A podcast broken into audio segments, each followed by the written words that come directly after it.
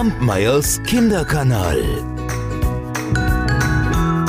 Letzte Woche, da war ich in Oberwiesenthal auf dem Kongress der Europäischen Märchengesellschaft. Und da habe ich ein Märchen von Martha Vogelsang gehört. Das fand ich so schön, dass ich sie gefragt habe, und sie war so nett und hat es mir gegeben. Und das möchte ich euch heute erzählen. Zur Zeit der sieben Reiche lebte ein Mann namens Simen Bau, der war Statthalter am Gelben Fluss. In jener Gegend wurde der Flussgott sehr verehrt. Es lebten Zauberer dort und Hexen, und die verkündeten, der Flussgott will jedes Jahr ein Mädchen freien. Dieses Mädchen soll man unter dem Volk aussuchen, und sonst kommen Wind und Regen nicht zur rechten Zeit und es gibt Überschwemmungen und Missernten. Wenn nun in einem reichen Haus ein Mädchen im richtigen Alter war, so sprachen die Zauberer, sie sei zu erwählen. Die Eltern, die ihre Tochter natürlich schützen wollten, bestachen die Zauberer dann mit viel Geld. Und so ließen sich die Zauberer und die Hexen erweichen und befahlen den reichen Leuten, Geld zusammenzuschießen und ein armes Mädchen zu kaufen, die dann in den Fluss geworfen wurde. Das übrige Geld behielten sie als Gewinn für sich. Wer aber nicht bezahlen wollte oder konnte, dessen Tochter ward zur Gattin des Flussgottes bestimmt, und man zwang sie, die Brautgeschenke anzunehmen, die die Zauberer ihr brachten. Das Volk der Gegend seufzte bitter unter diesem Brauch.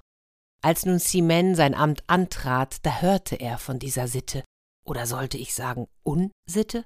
Er jedenfalls ließ die Zauberer zu sich kommen und sprach zu ihnen Den Hochzeitstag des Flussgottes müsst ihr mir ansagen, denn ich will selbst zugegen sein, und ich will dem Flussgott meine Ehre darbieten, das wird ihn freuen, und er wird zum Lohn meinem Volk den Segen spenden.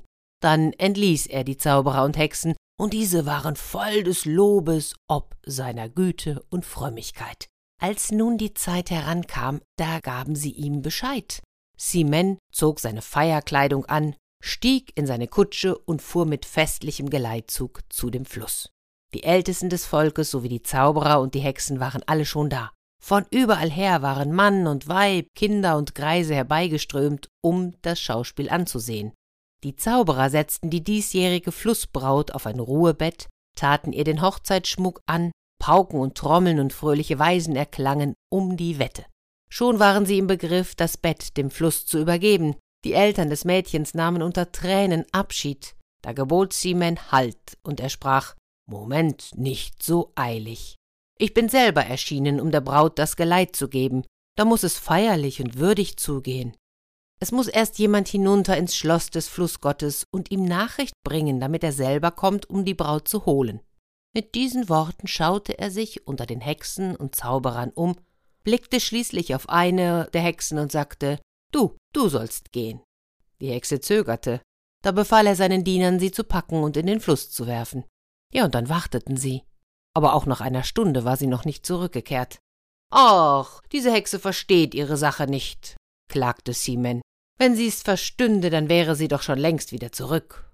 Und damit schaute er wieder in die Runde, blickte dann einem Zauberer in die Augen und sagte Geh du und mach es besser. Oh, der Zauberer wurde blass vor Angst, aber Simen ließ auch ihn packen und in den Fluss werfen.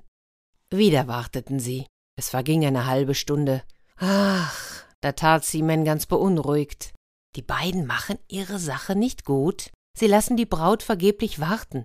Wieder schaute er sich unter den Hexen und Zauberern an und sprach einen von ihnen an, Geh du und sieh nach ihnen. Der Zauberer warf sich auf die Erde und bat flehentlich um Schonung. Auch die anderen Zauberer und Hexen knieten der Reihe nach vor ihm nieder und baten um Gnade. Sie schworen, dass sie nie mehr eine Gattin für den Flussgott suchen wollten. Da hielt Simen inne und schickte das Mädchen in die Heimat zurück. Und jene Sitte war für ewig vorbei. Kampmeyers Kinderkanal.